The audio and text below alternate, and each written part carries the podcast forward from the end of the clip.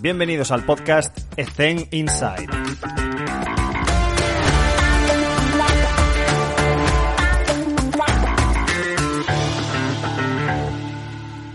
Muy buenas a todos y bienvenidos un día más a Ethen Inside. Está con nosotros Eric Roqueta. Eric, ¿qué tal? ¿Cómo estás? Hola Alex, ¿qué tal? Muy bien. Muchas gracias por la invitación y, y nada, como todo el mundo yo creo, ya estás cansado de escucharlo, pero muchas felicidades por, por esa tarea de divulgación que estás haciendo y, y por eh, acompañarnos en, en, muchos momentos con gente tan top que realmente pues, eh, se obtienen muchos aprendizajes y obviamente un orgullo y un súper honor el hecho de, de que me hayas invitado. Muchísimas gracias, Eric. Yo no me canso y la verdad es que lo digo poco, así que lo vuelvo a comentar porque alguna vez salió que, que, realmente el podcast nació como una curiosidad mía de, oye, ¿qué haces? Pero realmente tampoco sabía si, si la gente que está ahí arriba es muy accesible y la verdad es que la sorpresa de verme que gente, como es tu caso, que está en la élite y que es referencia, que sea tan humilde, tan cercana y tan fácil, te lo pone todo para hacer una entrevista, la verdad es que sorprende y sigue sorprendiendo. Así que muchísimas gracias por tu tiempo, por, por tu pasión que se, que se transmite. La gente lo va a escuchar y lo va a percibir. Así que es un honor tenerte con nosotros, Eric. Como siempre, cuéntanos un poco tu contexto, Eric. ¿A qué te dedicas? ¿Cómo es una semana tipo ahora actualmente? Pues mis funciones aquí en el Club Deportivo Guadalajara, que es donde estoy trabajando actualmente, soy el preparador físico de fuerza del primer equipo y también el coordinador de, del área de rendimiento. Estoy aquí pues por un convenio de colaboración que hizo el Club Deportivo Guadalajara con el Fútbol Club Barcelona. Para que se entienda, soy como un preparador físico cedido aquí en Chivas. Y nada, la verdad es que pues una, una gran experiencia, un, un, gran aprendizaje el hecho de, de, aterrizar aquí en México y encontrarme ¿no? en, en, en, una labor que nunca había ejercido, como es la de la coordinación del área de rendimiento.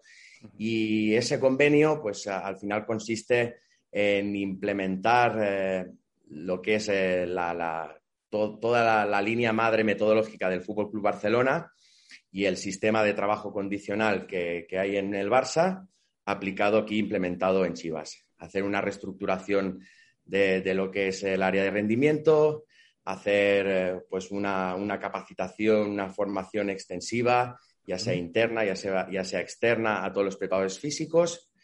Y, y nada, y, y, combinarlo, pues, obviamente, con, con, un día a día muy duro y, y, muy largo, que es pues, el hecho también de, de responsabilidad de, de, estar con el, el primer equipo de aquí de Chivas. ¿Y qué es lo que más te gusta desempeñar? ¿Cuál es la, la función sobre la que más pasión sientes en, en, en, las funciones que desempeñas actualmente? Claro, yo siempre había ejercido. Yo creo de... que eres una persona de campo, de barro, de estar ahí con el, con el jugador. ¿Me equivoco? Totalmente, totalmente. Hmm. O sea, yo, está, yo, yo o sea, soy de, de, del día a día de, del fútbol, del sí. gimnasio, del césped, de solucionar mil problemas, de encontrarte con mil situaciones. Hmm. Y, pero tengo que decirte que en esa nueva función ¿no? de, de, de, coordinador del área de rendimiento, que nunca, nunca la había ejercido, o sea, lo que me ha aportado sobre todo es muchísima gratificación personal.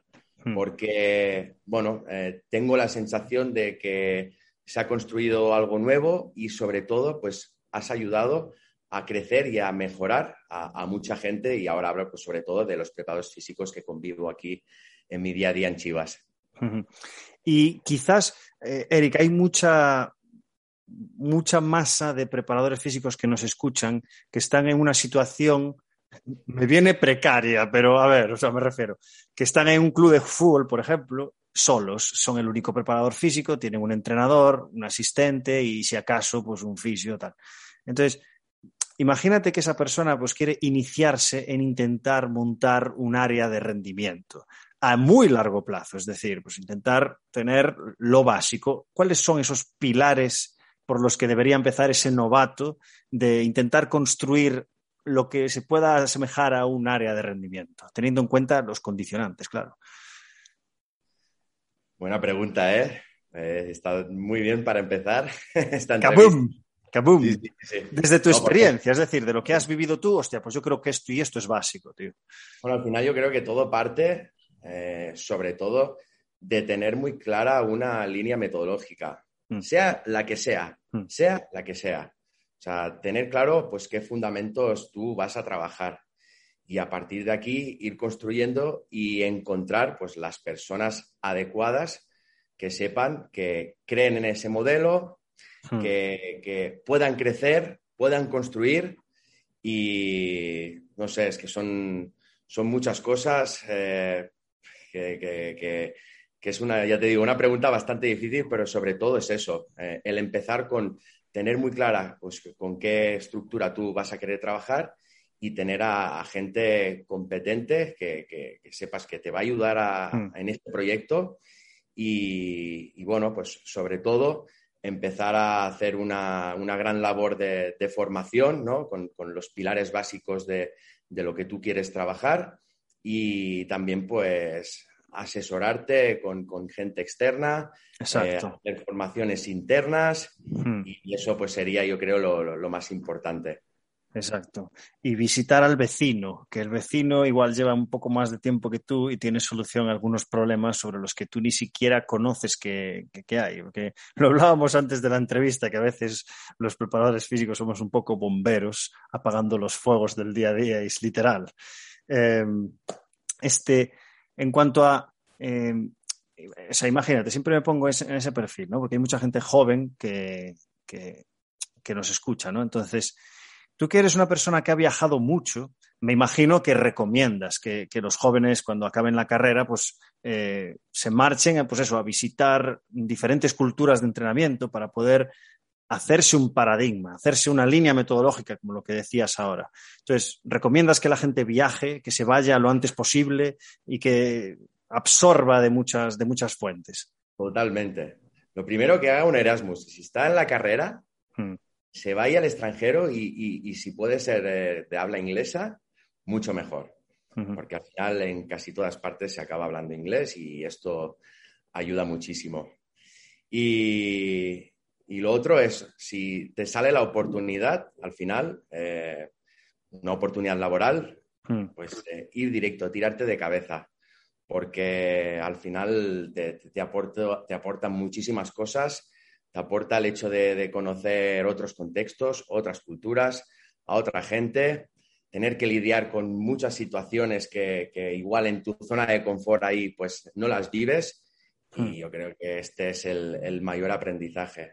Al final es como, bueno, eh, también lo atribuyo a, el preparador físico, considero que tiene que también trabajar en diferentes disciplinas deportivas no solo, no solo centrarse en una concretamente. Lo digo en mi caso porque yo pues alterné o, bueno, estuve en, el hockey sobre patines, también tuve ahí una pequeña intervención en un equipo de voleibol femenino y, el fútbol. Y eso es, como a los niños que requieren ¿no? de, mucha motricidad, de muchos patrones que se les dice ¿no? que, que hagan diferentes disciplinas deportivas, pues el preparador físico es exactamente, o considero que es exactamente igual, porque mm. todo lo que se adquiere, todos los aprendizajes, todas las experiencias, o sea, te aporta muchísimo también el hecho de, trabajar en, diferentes disciplinas y, pues, obviamente, a tu pregunta, en diferentes contextos. Eh, muchas veces pregunto eh, porque hay gente que trabaja de forma muy diferente.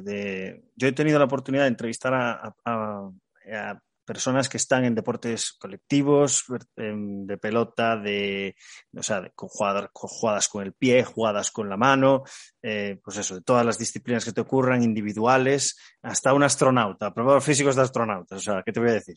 Entonces, sí que es cierto que eh, la ley de Pareto, esa de 80-20, se, cumple. O sea, es decir, no sé si es 80-20, 70-30, pero sí que se cumple. Entonces, em, también me ocurre que, en las redes sociales, además, recomiendo que sigáis a Eric en las redes sociales porque es una persona que, comparte muchísimo valor y, es muy enriquecedor ver cómo trabaja porque eh, sigue el microciclo estructurado y todo este trabajo de optimizador, de coadyuvante y, y a veces es difícil ver descontextualizado un vídeo y decir, ¿esto para qué sirve? Entonces, para esa gente que no tiene ni idea de lo que es el entrenamiento coadyuvante y todo esto, ¿podrías explicarlo fácil para que lo entiendan? ¿Y, cómo se lleva a cabo? Porque no es fácil.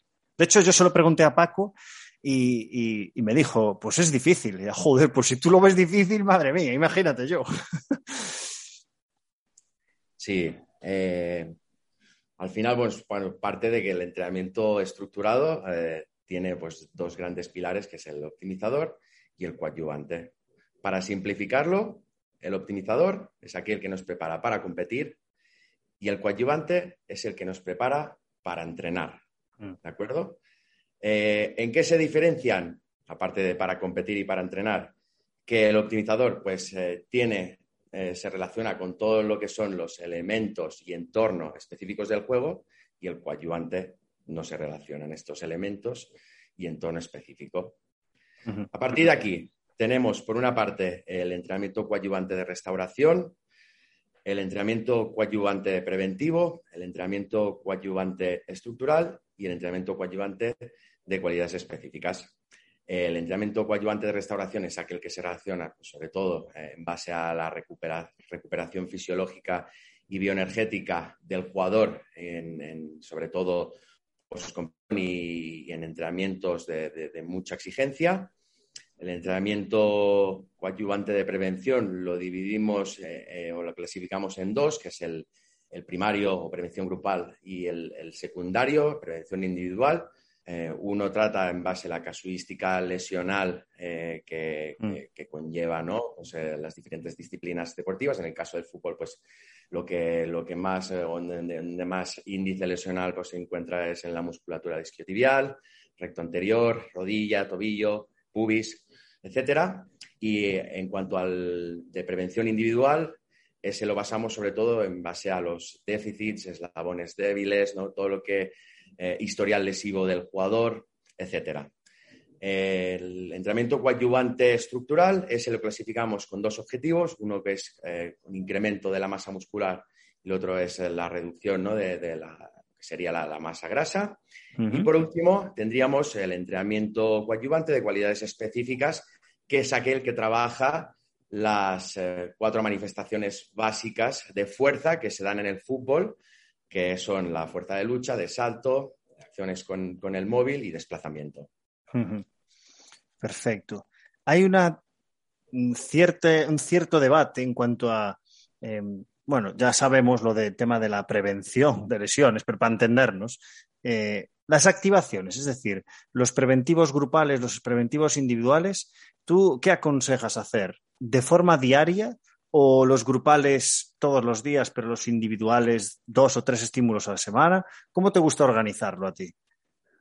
Pues mira, yo si quieres te, explico cómo, cómo organizo hmm. una semana. Al final, mira, yo estoy muy de acuerdo, que escuché la, entrevista que le hiciste a mi gran amigo Luis Sala, que de aquí le mando un, saludo, que la clave es, en dar pues, la, la, vitamina, la dosis diaria ¿no? de, este hmm. trabajo. Y obviamente hay que ser progresivo. Es decir, si te, te, encuentras en un contexto, ¿no? Pues como yo aquí en Chivas, que que no tenían ese hábito, pues tienes que ir poquito a poquito construyendo, ¿no? Hasta que al final eh, ya lo tienes más o menos todo estructurado.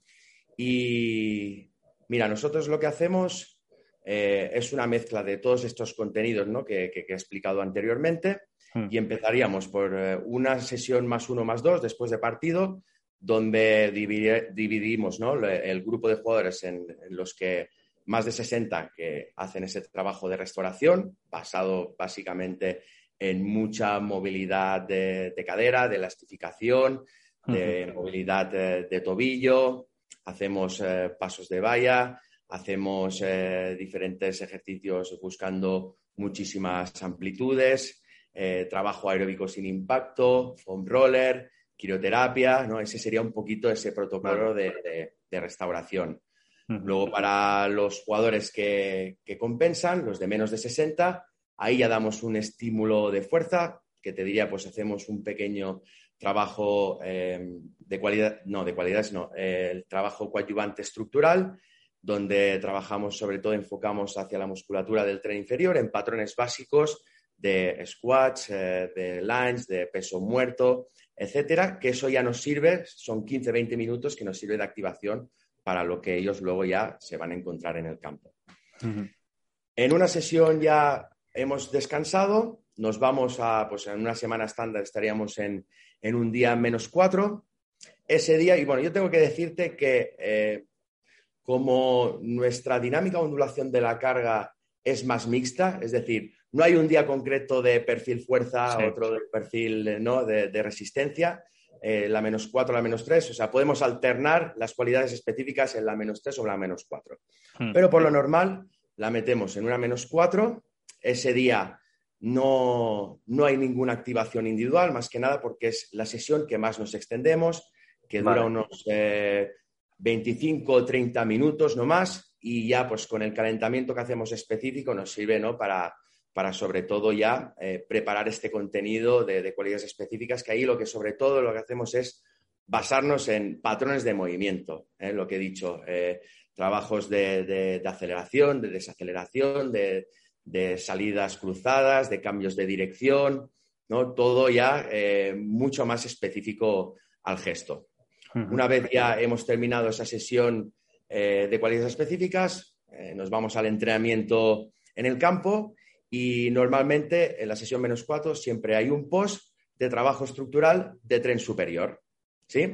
En mi contexto siempre lo dejo voluntario, pero tengo que decirte que los jugadores cada vez se han, se han ido animando más ¿no? a, hacer este tipo de trabajo y te podría decir que tengo un volumen diario del 70-80% de, de la plantilla en esas sesiones. Esto es un éxito. Esto es 70%. En, un equipo de, en un equipo de fútbol, ¿cuántos, cuántos son? ¿20? Sí, estamos entre, bueno, dependiendo de las altas y bajas, pero somos entre 20 y 25 jugadores. Y sí, sí, tengo una, una, participación muy alta.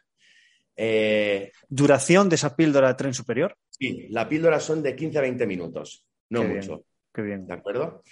Luego nos iríamos a la sesión menos 3, ese día, pues teniendo en cuenta que si se orienta más hacia el perfil ¿no? de resistencia, donde se buscan eh, contenidos de campo, pues eh, más de situaciones reales de partido, yo sobre todo lo que hago es, eh, propongo, hay una activación individual que ellos ya tienen por protocolo, que lo hemos hecho en base ¿no? a todos los test funcionales que realmente nos ayudan mucho los fisios. Aquí pues también quiero mencionar a Auriol Pastor, que es el gerente del área de fisioterapia de Chivas y que también está como máximo responsable en el primer equipo.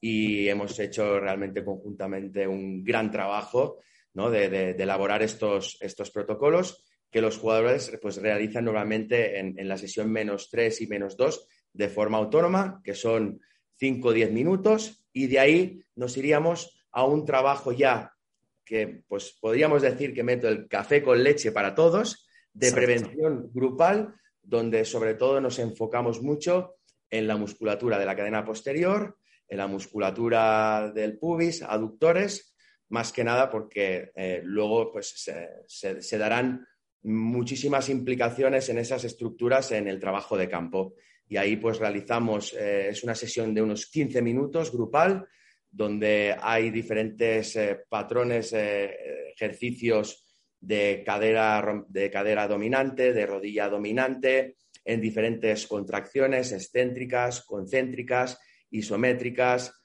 trabajo de patada de isquio, trabajo de peso muerto, bilateral, unilateral.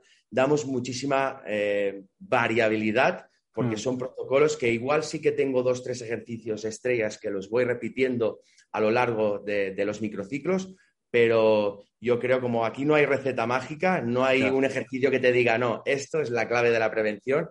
Lo que hacemos es, sobre todo, pues dar muchísimos estímulos en diferentes contracciones, en diferentes ejercicios y para que también el jugador pues, se encuentre pues, cada vez con, con cosas nuevas, aunque tampoco, ya te digo, hacemos grandes cambios. Ese día nos vamos a campo, ¿no? Después de esa activación grupal y otra vez eh, nos vamos al post donde eh, en esa sesión concretamente nos vamos más hacia lo individual, en el sentido de que yo sigo proponiendo una sesión estructural de tren superior voluntaria y aquí sí que los jugadores que igual están en un porcentaje de grasa por encima, me realizan algún trabajo más orientado, pues eh, más metabólico para, buscar ese gasto calórico, que tampoco tenga una gran durabilidad, porque mm. venimos de la sesión más extensa del microciclo normalmente y, este metabólico, este hit, te puede durar de, 10 a 15 minutos, no mm. mucho más. Al igual que también nos dura pues, la sesión voluntaria de, tren, de tren superior. El día menos dos ese día sí que les dejo a los jugadores que hagan de forma voluntaria la activación. Más que nada porque como metemos muchos contenidos coadyuvantes durante el microciclo, ese día es como que más libre. Que la mayoría, como ya tienen este hábito, vienen a activar, incluso a veces nos piden que les monte alguna pequeña activación, que eso también es, eh, está muy bien. ¿vale? Mm. El postentrenamiento también propongo una sesión de tren superior voluntaria. Y por último, que esto lo he añadido o lo he incorporado desde el torneo pasado que estoy aquí en Chivas, hacemos una sesión PAP, que es una sesión de, potencia, ¿no? De bajo volumen, que nos sirva sobre todo para buscar ese pues, rendimiento a corto plazo que te puede dar eh, a las 24 horas posteriores. Eh, lo saqué de un artículo que, me pasó Enrique, que está en, selección mexicana. Eh, no te puedo decir exactamente los nombres porque es de una universidad de griegos, o sea, imagínate los nombres, pero sí que es algo que al final, ¿sabes qué pasa, Alex? Que metía también esa activación individual y yo veía que los jugadores al final acababan más hablando, se, se dispersaban y, ostras, cuando vi eso pensé, ¿por qué no hacemos ese, tipo de sesión que, es súper, o sea, corta, aplicable, encima te, está demostrado bajo fundamentación, ¿no? Que, te da ese, ese pequeño, pues... Eh, esa chispa, pues, sí. sí, e, esa pequeña fuerza explosiva que luego pues, eh, se puede transferir al día siguiente.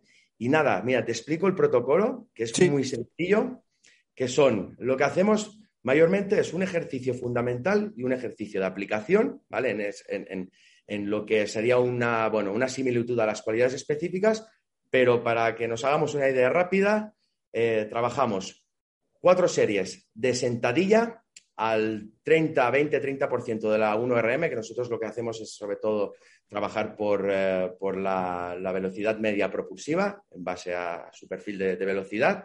La individualizamos esta carga, es decir, yo saco eh, tres, eh, tres, racks o saco tres eh, barras hexagonales con diferentes pesos, donde agrupo a los jugadores y me hacen cuatro series de cuatro repeticiones más cuatro saltitos para dar esa pequeña aplicación con dos minutos de descanso entre series. Y eso no tardas más de diez minutos, tienes una activación que ya te sirve para que los jugadores vayan preparados al campo mm. y encima pues te da ese pequeño eh, pues, rendimiento a corto plazo. ¿Voluntaria? Obligatoria. Obligatoria. Y te costó, te costó. Esto es más raro, ¿eh? Tengo que decirte que la fui metiendo voluntaria con uno o dos jugadores y al final acaban viendo ¿no? De que esto, ¿y por qué no lo hago yo? O esto, ¿para qué sirve? ¿no? Que ves que están ahí, eh, pues, eh, observando que, sus compañeros están realizando otro tipo de, trabajo y ellos, pues, obviamente les gustaría también, ¿no? Ser, ser mm. partícipes de ello y, y, se, acabaron todos incorporando este trabajo. Mm. Ya desde, desde este torneo, es como lo que he comentado anteriormente, ¿no? O sea, lo, empecé a aplicar eh, en pequeñas dosis y no cada sesión menos uno, de forma voluntaria y este torneo ya casi sistemáticamente en cada sesión menos uno realizamos este PAP. Qué maravilla. A mí me cuesta todavía, no he metido el potencial posactivación porque ya hemos metido muchos cambios y me da un poco de miedo cambiar tantas cosas, ¿sabes? No es miedo, es que, es que, es que no quiero cambiar tantas cosas. Eh, pero, joder, qué maravilla. O sea, se nota que tienes la, cabeza, la cabeza súper amueblada y que y que, joder, que, que, que, la coordinación del área de rendimiento pues sirve para eso, ¿no? Para poner protocolos, procesos, sistematizaciones, eh, disparadores de cuando ocurre esto pasa lo otro. se, se trata de esto. Tengo que decirte que también cometo muchos errores, ¿eh? O sea, una cosa es tenerla clara, pero luego también es... Hmm. Dime uno, va, venga. Ya, ya. Lo has dicho tú, lo has dicho tú. No, no, pero es que estás aquí como lagando y digo, a ver, a ver, que, que no soy perfecto. No, pero es que se nota, se nota. O sea, llevo, llevo, no sé cuántas, llevo 110 entrevistas, pero no llevo, llevo muchas más, porque hay muchas que no se pudieron, eh, pues, y se nota cuando una persona tiene la cabeza amueblada de haberlo hecho. ¿Sabes? Cuando lo haces es mucho más fácil explicarlo y se nota, se nota que, que tienes los procesos muy claros, joder. Venga, va, bueno, que lo dijiste tú, Eri, dime un error, va, venga, va. Eh, a ver, yo creo que sobre todo, pues la, la, las primeras experiencias que tuve en el extranjero, eh, estuve en Azerbaiyán, la primera, la segunda fue en Bahrein, mm. es el hecho de no tener en cuenta el contexto, ¿no? Y pues yo, sé, yo soy un, preparador físico que siempre, pues me ha gustado muchísimo, aunque he sido de campo, ¿eh? pero siempre me ha gustado muchísimo eh, el entrenamiento de fuerza mm. y tú imagínate, pues eh, en un equipo de, de Barenís, ¿no? En Bahrein, esa concretamente, que prácticamente no hacían o no tenían el hábito o no habían hecho anteriormente, ¿no? En, en, en toda su casi casi pues vida deportiva, trabajo de fuerza y que claro, yo voy ahí como el puto amo, venga, a, a, a aplicar aplicar pues, eh, todo lo que yo sé, todos mis conocimientos, eh, sí. algo que sea novedoso para ellos, eh, intentar meter ahí el circo de Dios. Y claro, o sea, la primera sesión de fuerza eh, los tienes después de, de, de, vamos a decir, pasadas 24 horas, pues que no los puedes entrenar en, en tres días de las agujetas, ¿no? que, que, que, no habían visto una mancuerna en su vida, yo creo. Y, y, y luego, y luego también, pues mira, eh, voy a contar una sin ningún problema que, que, me pasó hace poco. O sea, hace poco te estoy hablando de hace dos semanas. Hmm. Porque mm, es lo que te digo, o sea, cometo, o sea, y seguiremos cometiendo muchos errores. Sí, sí. Es el hecho de pues, no informar al preparador físico del primer equipo, ¿no? que es el, el, el máximo responsable, eh, porque es el que viene con el staff, y yo no le informé de que le cambié una máquina en el gimnasio y él que iba a entrar ¿no? a, a montar su sesión, eh, que en ese momento yo no me encontraba ahí y se, pues se vio que, que, esa máquina no la tenía porque estábamos haciendo alguna remodelación y esperando, sí. y esperando a otra para reemplazarla y se me cabreó, se me cabreó muchísimo, pero al final piensas, es que tiene razón. O sea, claro, él es el máximo responsable y él tiene que estar muy informado de esto. O sea, en el, claro. Lo digo en el sentido porque a veces soy demasiado proactivo o echado para adelante en según qué cosas y mm. pues ese pequeño detalle, o sea, como es el tener muy buena comunicación, yo creo que es algo que, pues bueno, pues que tengo que seguir mejorando. Así de claro y sincero te lo digo. Y utilizáis, aparte, a ver, me imagino que al estar conviviendo, pues eh, es mucho más fácil la comunicación, pero ¿has estado en algún contexto en el que la comunicación, la presencialidad no fuese eh, un volumen tan alto y hubieses tenido que requerir de pues tirar de WhatsApp, tirar de Google Drive, tirar de tal, sobre todo para esa gente que pues no tiene tanta presencialidad y necesita tirar de pues, pues eso, de WhatsApp. O sea, ¿has estado en esta situación? Para comunicarse con médico, con fisio, con otros prepas, lo que sea.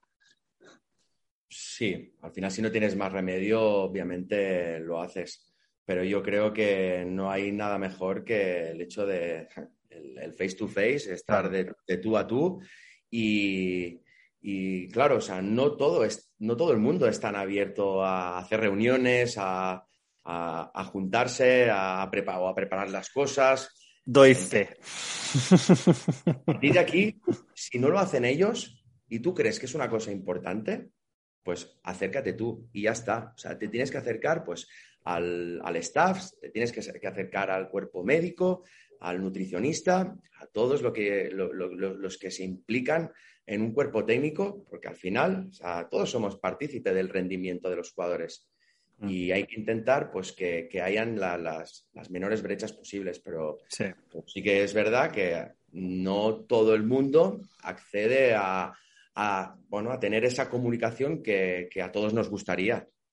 Uh -huh. Todos somos diferentes. Sí, sí, sí, tal cual. Y cada uno es de su padre y de su madre. Eso está, eso está claro. Ahora que, que, hablamos de comunicación, imagínate en, en, o sea, lo complicado que era en mi primera experiencia en el extranjero, en Azerbaiyán, que yo iba con un inglés patético, para no decir otra palabra, que gracias a Dios que me encontré con un traductor, que yo pues dirigía todo en español y ese traductor eh, lo pasaba primero al azerí, que es la, lengua propia de Azerbaiyán, y luego al inglés, para los europeos que no hablaban azerí. O sea, tú imagínate eso, cómo se podía al final dispersar y divagar la, información. Se difumina la información seguro, sí, sí, sí. Por eso, por eso es tan importante el hecho de, salir, de, aprender inglés y, es mm. algo que de verdad lo, lo, recomiendo muchísimo porque yo, pues mi primer año las pasé bastante putas. Ya. Buh, Eri, te voy a poner en un compromiso. A ver. no, a ver. no. no, hombre, no. Ya sabes que yo soy muy buen niño. Este de... Venga, dime, em, como responsable de un área de, rendimiento, dime qué es lo que buscas en un preparador físico para contratarle. ¿Qué son las cosas que, que buscas que, que, tiene intrínsecas la persona, que no necesitas formarle, ¿sabes? Porque para saber entrenar y tal, bueno, pues te, puedo hacer una formación interna, ¿sabes? Pero ¿qué es lo que buscas en un preparador físico? Lo primero, que eso me lo enseñó eh, Juan Ramón Tarragó, a ver, de, las personas es las ganas de trabajar. Mm. Lo primero es las ganas que tú tengas de trabajar. Y luego, pues, valoras eh, su currículum, valoras su experiencia, pero que sobre todo esa persona que tú tienes delante te transmita que quiere formar parte de este proyecto y tiene la ilusión por mejorar, por aprender, por construir y formar parte de, esta área de rendimiento. Luego, pues claro, mm, valoras eh, pues, eh, qué conocimientos tiene, le, le, pones en situación, ¿no? Sobre todo, pues, preguntándole ejemplos sobre el día a día, sobre cómo, eh, mm. pues, qué idea de fútbol tiene, qué idea de, qué idea de preparación física. Pero para mí es fundamental, y eso ya te digo, ¿eh? Joan Ramón Tarrago en, ese aspecto, yo creo que, ha sido un gran mentor para mí, pues es el hecho de, mostrar esas ganas de, querer pues, pertenecer a, esa área de rendimiento. Perfecto. Es porque hay veces que la gente me pregunta eh, oye, pregúntale cómo has llegado hasta allí. ¿Sabes? En plan, coño, pues currando como un cabrón. esto es que la gente se piensa. A ver, evidentemente, esto no me, es que llevo tantas entrevistas que ya no, no, sé citar a quién dijo la frase, pero es que me vienen muchas frases ya, ¿sabes? De tanta gente. Y me, me da rabia no poder citarle, pero una persona en el podcast dijo literal: A ver, eh, tú tienes que estar preparado para cuando el tren pase. No puedes esperar a que pase. Pasará o no, pero cuando pase, que te pille preparado. Entonces, hay cosas como, por ejemplo, eh, lo típico, ¿no? Pero ¿cómo voy a formarme yo en dispositivos como GPS, como los de Wimu, si no tengo presupuesto para tal? Pues coño, para cuando estés en un proceso de selección o lo que sea, tengas los conocimientos, porque en ese club sí que los van a usar. Sea Wimu, sea el otro, pero, será diferente software, pero tú tienes que saber utilizar esos dispositivos, eh, saber perfil biológico y fisiológico del deporte y conocer las variables. Ya sé que hay muchísimas, pero al final lo que me dicen, porque yo no los he utilizado nunca, ¿eh? lo que me dicen es que se utilizan 10 parámetros, es decir, eh, a mil hercios por, por, eh, por segundo, ¿no? Mil hercios por segundo cogen. O sea, claro, tienes que y, tú, puedes, tú puedes analizar ahí más de, no sé si 200 o 300 variables que, me, que me estoy quedando corto. Es un ejemplo estúpido de que no tienes que esperar a formarte sobre algo que no está en tu club, porque cuando tengas la oportunidad de estar en ese, momento, tienes que, tienes que estar preparado. Y lo relaciono, porque parece que no lo tiene, con lo que acabas de decir, de las ganas de trabajar, las ganas de ser el mejor profesional posible, y si tienes la suerte de tener claro qué es lo que quieres, que es algo que, mucha gente me, me, comentó, por ejemplo, Álvaro, que está ahora en la Juve, él tenía clarísimo desde que estaba en el último curso de CAFID que se quería ir a Italia. Pero clarísimo, y habla un italiano prácticamente nativo, y todas esas cosas las hace porque tiene un objetivo a medio o largo plazo y lucha por ello y trabaja por ello. Pues mira, luego ahí está. Es como, es como ahora eh, hablo pues de mi un ejemplo personal, ¿eh? que yo hice la licenciatura, todo, eh, a partir de, o sea, enfocándome en el fútbol, porque es lo que más me gusta, lo que más me, mm. apasiona. pues por, por, dadas X situaciones de la vida, empecé trabajando antes profesionalmente en el hockey que en el ah, fútbol. Sí. Pero yo tenía clarísimo, tenía clarísimo que quería acabar en el fútbol y nunca dejé de desvincularme, aunque trabajara profesionalmente en el hockey, del fútbol. Hmm. Y seguía haciendo formaciones, me seguía yendo a, ver a, pues, a diferentes clubes de España, a hablar con preparadores físicos, a, irme a congresos, hmm. todo, todo, todo, que yo creo que, esto es algo muy bueno, que pienso que deberíamos hacer, o sobre todo pues, la gente joven, aprovechar estas también oportunidades y al final pues es, conocimiento, es aprendizaje hmm. y, tener pues también eh, tus referentes para que algún día pues puedas llegar a, estar en la élite. ¿Qué recomiendas de, formación para mantenerse al día, digamos? Pues mira, eh, a mí me ayudó muchísimo cuando salía de la carrera porque no tenía ni idea de cómo elaborar una planificación eh, me acuerdo pues, eh, que hice el webinario de Chesco Spar, que creo que aún está en su plataforma, en su web de Academia de Entrenadores, sobre planificación en deportes de equipo.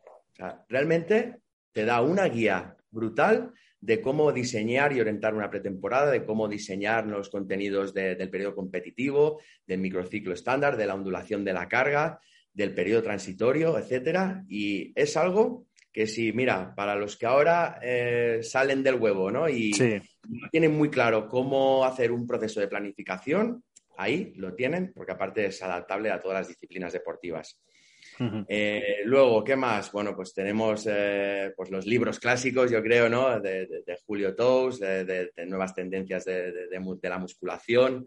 Tenemos los libros de, Juan José Vadillo, que a mí sobre todo me, han ayudado mucho en lo que es en el proceso de, monitorización o el control de la carga del trabajo de fuerza. Eh, no sé exactamente el título porque es muy largo, pero es el que habla sobre como la, programación ¿no? en base a, la velocidad de ejecución. El último que sacó, porque sacó una recopilación hace poco. El último, no, este creo es el de fuerza, potencia, velocidad mm. o rendimiento. Ese, mira, tienen que poner un título más, eh, con más catchy, ¿no? Más, más fácil de recordar. Pues sí, sé cuál dices. Lo han, lo han citado varias veces ya. El de, para mí, el de que está de los más actualizados en, fútbol, el de Miguel Ángel Campos, el de mm. teoría ¿no? y reflexiones sobre la teoría y práctica del entrenamiento en fútbol. Eh, y mira, yo creo que nunca se ha mencionado, pero a día de hoy hay pues eh, diferentes congresos que a mí, pues eh, sinceramente, me ayudaron mucho a, llevar un poquito mejor pues mi proceso del COVID, que hace poco que, que lo tuve y lo padecí. Y pues hay tres congresos buenísimos en, pues, en la plataforma de fútbol revolucionario, que es el del fútbol, el del cuerpo técnico en la élite del fútbol. Luego tenemos eh, en la plataforma de Construyendo Fútbol y Entre Profes el de la pretemporada en el fútbol y uno que también es muy bueno, que aunque se, creo que aún se, se da en diferido, es el que organizó Moisés del Hoyo en la plataforma InMove eh, Salud y mm. Deporte sobre la preparación física desde una perspectiva científica. Esos tres congresos son súper top, los ponentes son brutales y yo hice un reciclaje, o sea, que me fue fenomenal para, para llevar muchísimo mejor esa situación. No hay excusas, es que no hay excusas. En la era en la que estamos ahora el problema es filtrar y, como bien dices, pues encontrar a grandes referentes que de forma proactiva pues quieren transmitir lo que hacen en el día a día, que al final nadie quiere, quiere escuchar eh, a una persona señalando papers aquí, papers allá. Oye, tío, dime con el paper qué es lo que haces y cómo aplicas lo del paper en tu día a día para solucionar los fuegos que hablábamos antes, que si no, no aportas valor. O sea, andar escuchando paper aquí, pues, bueno, Eh, ya, está. ya, lo he dicho muchas veces, no quiero rayar no, a la gente. Esto me pasaba mucho al, al, principio cuando iba a los primeros congresos, que casi todos los ponentes no te mostraban Sí. eh, nada, no contenido de, de- de estudios de laboratorio, los papers y... y- y Queriendo, queriendo demostrar y Por- justificar y por citar. eso, por eso pero- cuando yo eh, eh, he hecho alguna ponencia, de verdad, no me guardo nada. O sea, y muestro todo lo que, todo lo que hago. Eh, Yo creo en que la es un déficit, fíjate, ¿eh? yo creo que es un déficit. En la, en la parte más práctica, ¿eh? En la parte Claro. más práctica, porque al final, o sea, eh, pues solo que te pueda aportar una idea que luego tú puedas aplicar en el contexto, ya con eso ya me doy por satisfecho. Y es que era lo que a mí me gustaba cuando yo iba a congresos, o sea, lo que más me llamaba la atención era cuando, pues, salía el único preparador físico que me mostraba cómo trabajaba. ¿Qué es cómo lo que haces? Claro, Exacto, es así. Claro. Es que el problema, creo, es que esta gente eh, no está acostumbrada a. Bueno, es lo típico, ¿no? Eh, a mí me enseñaron así. A mí me enseñaron a poner un PowerPoint, poner unos papers y andar señalando. Y parece que si enseñas lo tuyo, como que no tiene evidencia científica, ni lo has justificado, ni nada. Y están acostumbrados y no, no tienen capacidades comunicativas desarrolladas eh, para poder comunicar lo que. O sea, una cosa es ser un buen preparador físico y otra es ser buen comunicador. Entonces, yo creo que no lo hacen con malicia ni que quieren guardarse nada. Seguro que habrá problemáticas y restricciones por parte de clubes, franquicias, obvio, esto obvio, eh, lo entendemos, pero, pero quien, quien puede, pues debería, bajo mi punto de vista. ¿eh? Pues yo creo que es más desconocimiento de saber crear la presentación. Es una idiota lo que estoy diciendo, pero es que yo creo que es así, que la gente no sabe hacer PowerPoints. Vamos a hacer una formación online, Eric, de, de cómo hacer un PowerPoint y, y nos forramos, tío, nos No, forramos. pero ha cambiado mucho, ¿eh? Tengo que decirte, Alex, que ha cambiado mucho, ¿eh? Que de lo que eran antes las ponencias a lo que son ahora, igual en el confinamiento el boom fue demasiado. Pero a raíz de eso, a raíz de eso, es que se han dado unos congresos, esos tres que, que- yo te he mencionado, Sí. que realmente son brutales. Y Mm. me encantan porque sale el preparador físico con toda la, la humildad del mundo Mm, y explicando empíricamente lo que hace, lo que hace en su día a día. claro. Y esto te, te ayuda mucho y, y te enriquece un montón. La ciencia va por detrás de lo empírico. Esto es así. La ciencia va por detrás, va por detrás de lo empírico. ¿no? Que- sabemos que el fútbol, pues, en- bueno, el fútbol en los deportes en- es- no es una ciencia exacta, para nada. Tam- también, también, obvio. Eh, de hecho, es verdad que, que- que se está, eh, la metodología del, del Fútbol Club Barcelona está teniendo muchos problemas para, para hacer evidencia científica de un método que es muy caótico y muy contexto inesperado, perturbaciones, y lo que quieren las revistas es, oye, tío, salto y demuéstrame X e Y. Entonces, claro, claro, tiene que ser muy complicado demostrar ese método, pero bueno. Eh, Eric, vamos a la parte más humana, más filosófica, más, para mí más interesante, sinceramente. A mí me gusta más conocer a la persona que, bueno, también me gusta conocer lo que hace, bueno, no voy a engañar a nadie, pero eh, me parece muy interesante esto. Entonces, eh, tengo aquí, eh, te mentí cuando te dije que no te iba a preparar cosas, sí que te las preparé, pero bueno, yo sé que eres una persona súper capaz. Eh, quiero, Acepto, acepto el reto, va. no, hombre, es fácil, además ya la he hecho. ¿A qué invento estás más agradecido, tío? De, hablamos de- del ser humano, ¿eh? o sea, no, me- no hace falta, bueno, si es de preparación física, pues responde como tú, como tú quieras, como te, te dé la gana, pero ¿a qué invento estás más agradecido? ¿A este boli? O sea, yo qué sé. Pues mira, obviamente, pues eh, a la comunicación que te da el WhatsApp, o bueno, o sea, cómo, cómo ha evolucionado al final, ¿no? Pues toda la telecomunicación, más que nada porque mm, para mí eh, se lleva mucho más fácil el día a día, eh, estando a Mm. 10.000 kilómetros de mi casa, pues pudiendo estar eh, en contacto y, y ver, pues cada día, aunque sea a distancia, a mi familia y a mis amigos. Claro, claro, tío. Y Yo- si, y yo si pasé- tengo que- y si te tengo que decir de, prepara- de preparación física, a mí me encanta la polea cónica. La polea cónica, no lo sabía. tengo es que, que decirlo, ¿no? te, te veo mucho tus vídeos, veo mucho tus vídeos. Me encanta. Eh, Este, buah, es que me vino una pregunta ahora, pero no quiero hacerla. Dale, dale, dale, dale, venga, va. Recomiéndanos una marca, venga, para comprarnos, pero no me digas eh, cinco pavos. Directo, Pro Inertial, sin dudarlo. Vale. Y luego también, o sea, son muy buenas las de Biomedic System. Sí. Pues, ah, yo, no... voy a, decir nada. Espera, que esto, esto no lo han visto los oyentes. estaba, estaba, poniendo el gesto del dinerito, claro, del dinerito. Pero vale la pena, eh, Alex, vale la, pena invertirle, de verdad. Aguantan bien, ¿no? Aguantan vale bien. La pena. Mm. Es que al final comprarte algo pues que no tiene suficiente calidad y te rompe a la mínima, pues tampoco. Y ojo, ¿eh? No es ni mucho menos eh, pues la, gran receta mágica ya. con la polea cónica, ¿eh? No quiero ahora porque, ¿sabes? Me vean un flipado de que no, solo lo Pero hago te dan mucho pues juego, te dan mucho pero juego. sí que es verdad que en, en, los procesos de entrenamiento y sobre todo el buscar más la especificidad del gesto en hmm. diferentes patrones de movimiento, de aceleración, de, frenada, cambio de dirección, etcétera, incluso eh, añadir elementos socioafectivos. Se le puede sacar mm, pero muchísimo provecho. Eh, hmm. Y si no, tienes, si no tienes una polea cónica, lo haces con Superbands. Sí, claro. sí, sí, sí. En esto hice un clinic con, Julio Tous en el máster de, bandas. Empezó a hacer nudos allí y ejercicios que digo, madre mía. sí, sí, un crack. Eh, ya que me, acaba de venir ahora, eh, te prometo que no la tengo, eh, pero como antes comentaste algo de que habías movido una máquina, tú tuviste que reestructurar el gimnasio de, de Chivas. Vale, te voy a hacer esta pregunta. Dime, dime, dime, dime, dime. Es uno de los grandes proyectos de esta área de rendimiento que es la remodelación de, no uno, no, de tres gimnasios. Toma ya.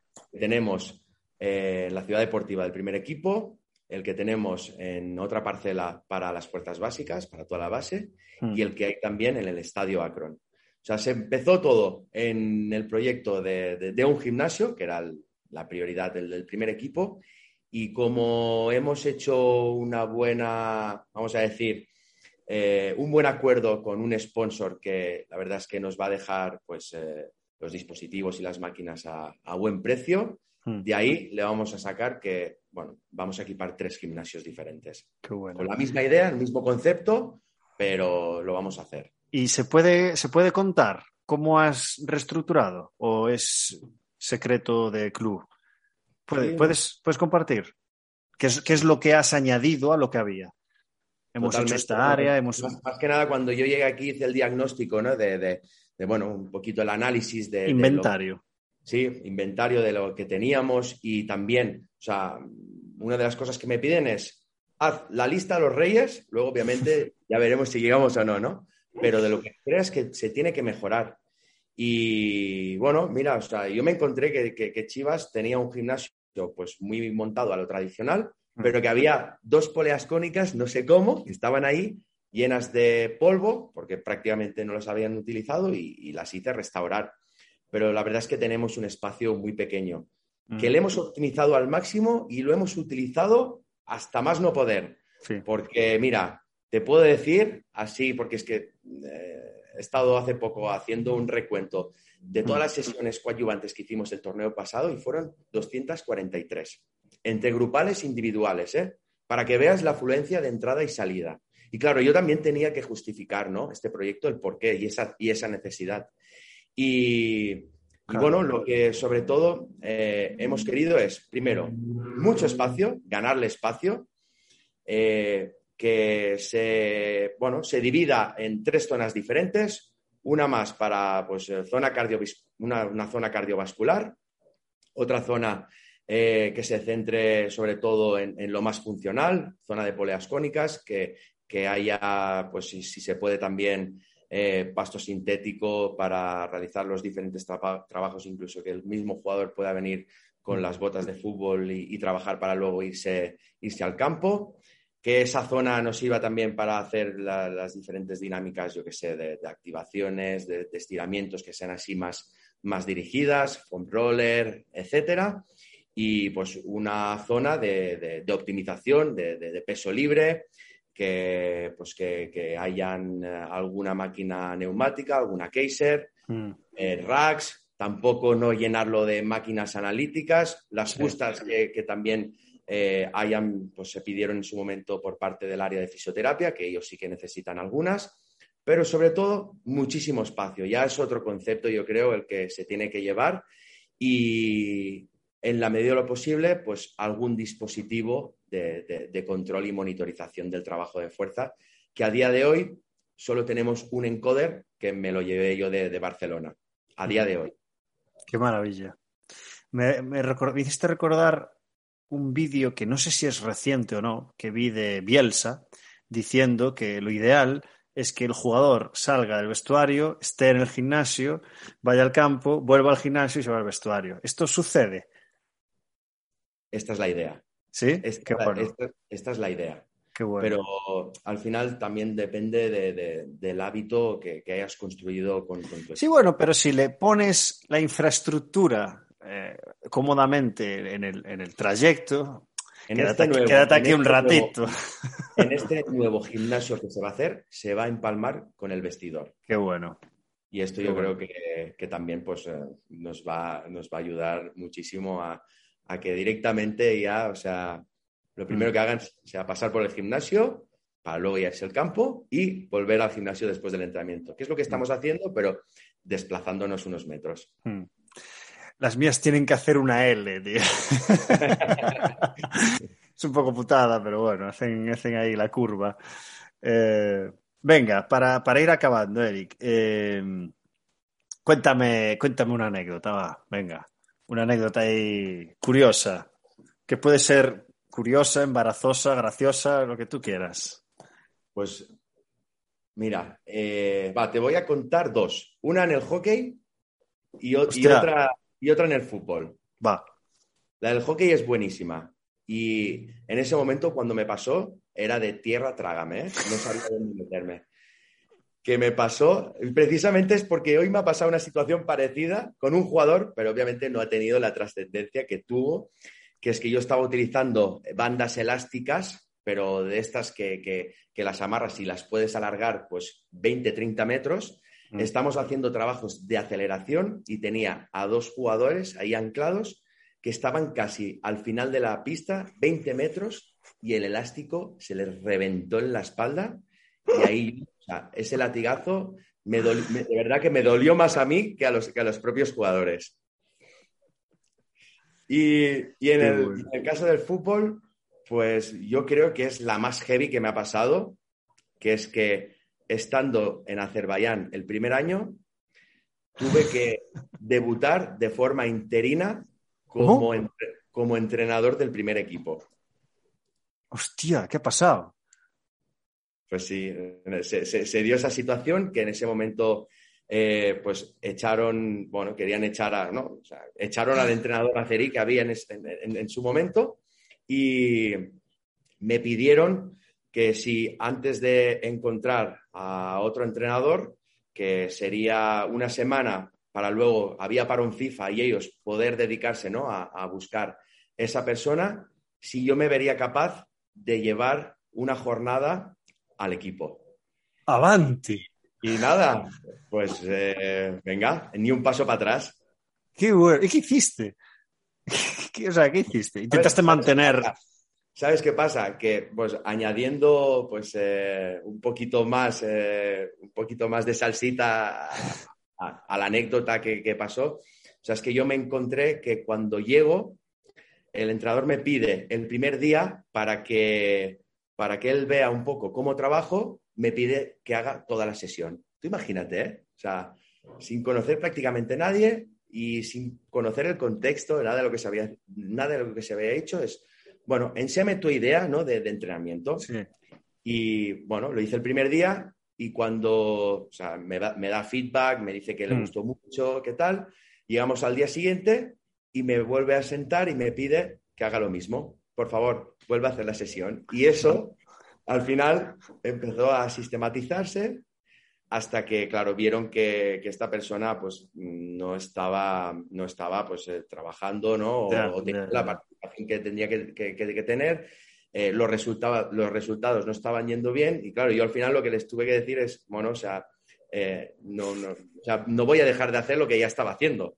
Entonces, pues claro que me veo, claro que me veo capaz, pero te tengo que decir que eh, la tarde antes, la tarde antes de, ponerte en las botas de un entrenador y claro, y tener que tomar decisiones y tener que pues, decidir si, si habrá cambios, si no habrá cambios. Mm. Uh, por favor, Eric, por favor. Fuiste de, chándal.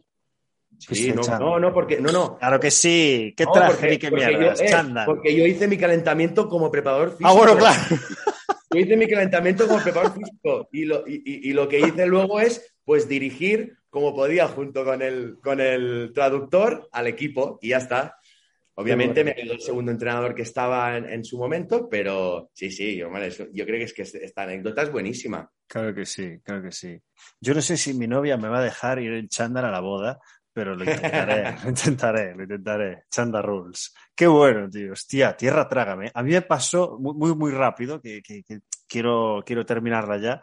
Eh, a mí me pasó que expulsaron al entrenador por doble técnica. Eh, es una putada porque solo le pitaron una. Lo que pasa es que una era el banquillo y el banquillo se la traga al entrenador. Entonces le pitaron la segunda y era un partido que teníamos que ganar sí o sí para meternos en playoff. Y, y al final, si no recuerdo mal, porque fue hace bastante, eh, ganamos. No, perdón, perdón, perdimos, pero se dio un resultado en el cual podíamos entrar en playoffs, ¿sabes? Y al final. Pero hostia, tío, cuando lo echaron, yo, yo estaba en el banquillo, eh, en plan, siéntate, siéntate, que me va a tocar a mí. Y al final lo echaron y, y, nada, tuve que dar un tiempo muerto porque no lo puedo pedir yo, porque lo tiene que pedir la capitana, porque yo no tengo licencia de entrenador, ¿sabes? Entonces, lo tiene que pedir la, que, la capitana que estaba en el, en, el, en el, tal. Entonces yo decía, tiempo, tiempo, tiempo. Y, y de repente estoy ahí sin, sin, pizarra, por supuesto, y de repente viene Carmen, que es la típica que tiene según equipo semiprofesional, que es enfermera y que está allí para ser 10 jugadoras. Y de repente veo cómo me aparece la tabla de la pizarra, tal, pero ¿qué hace? Quítala ahí. oye, vamos a hacer esto, tal, tal, no sé cuánto. Al siguiente tiempo muerto, ya estaba Carmen con el móvil porque Lino le estaba explicando todo lo que había que hacer y estábamos todos así esperando las indicaciones de Carmen con el móvil. Bueno, fue una situación, tío.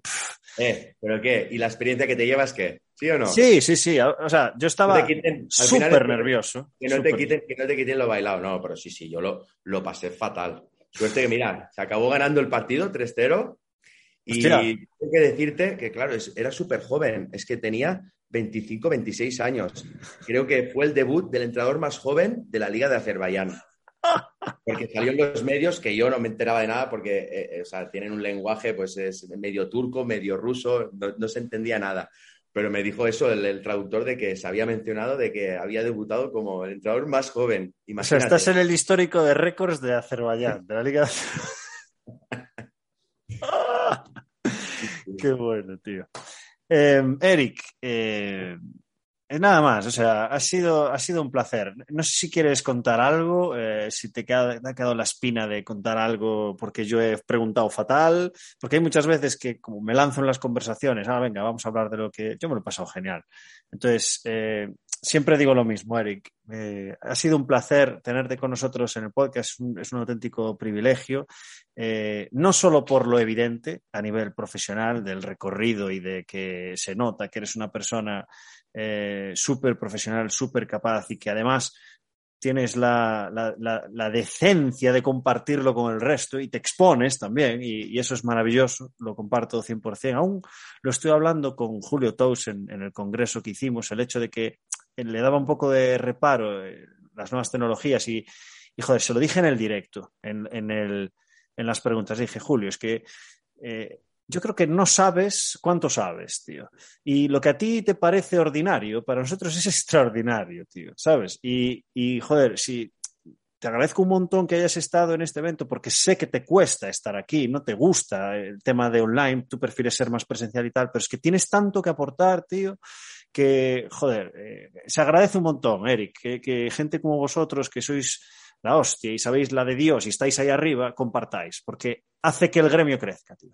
Entonces, muchísimas gracias por eso, eh, también por como persona ser como eres, porque este es el tercer encuentro que tenemos Eh, y joder, mola, tío, mola. Te deseo lo mejor en lo, en lo, profesional, pero sobre todo en lo personal, pero quiero que acabes tú esta entrevista. Así que dinos, dinos lo que quieras. No, no, muchas gracias.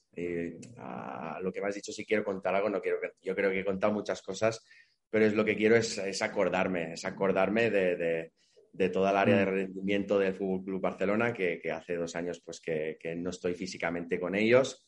Sobre todo, pues eh, amigos y referentes como son Edu Pons, Antonio Gómez, eh, Andrés Martín, a mm. Mar Guitar, a Ismael Camenforte, a Xavi Franquesa, a Edgar Enric, a Berta y de todos los preparados físicos de las diferentes disciplinas que hay ahí en el, en el Barça y sobre todo pues también a, mi área de rendimiento, ¿no? que, mm. que, que, son los que, el motor que estamos llevando a cabo todo este proyecto y mira, Alex, solo por el hecho de que si he podido aportar alguna idea Seguro. en esta entrevista, ya con eso me doy por satisfecho y el agradecimiento es mío hacia ti. Genial, Eric. Ha sido un placer tenerte con nosotros y nada más. Cuídate mucho y un saludo desde aquí, desde Girona. Muchas gracias.